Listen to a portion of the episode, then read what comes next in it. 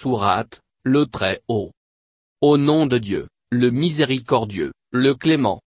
Exalte le nom de ton Seigneur, le Très-Haut, celui qui a créé puis a façonné harmonieusement, celui qui a fixé le destin, des créatures, puis les a guidées, celui qui a fait pousser les pâturages, puis en a fait une herbe sèche.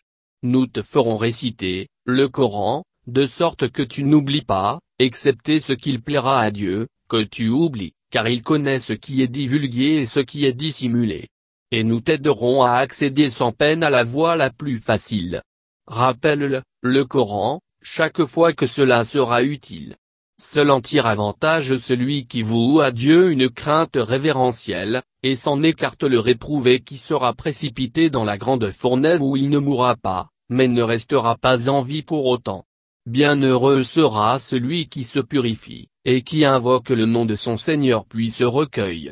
Au lieu de cela, vous, les dénégateurs, préférez la vie de ce monde ici-bas, alors que la vie future est meilleure et plus durable.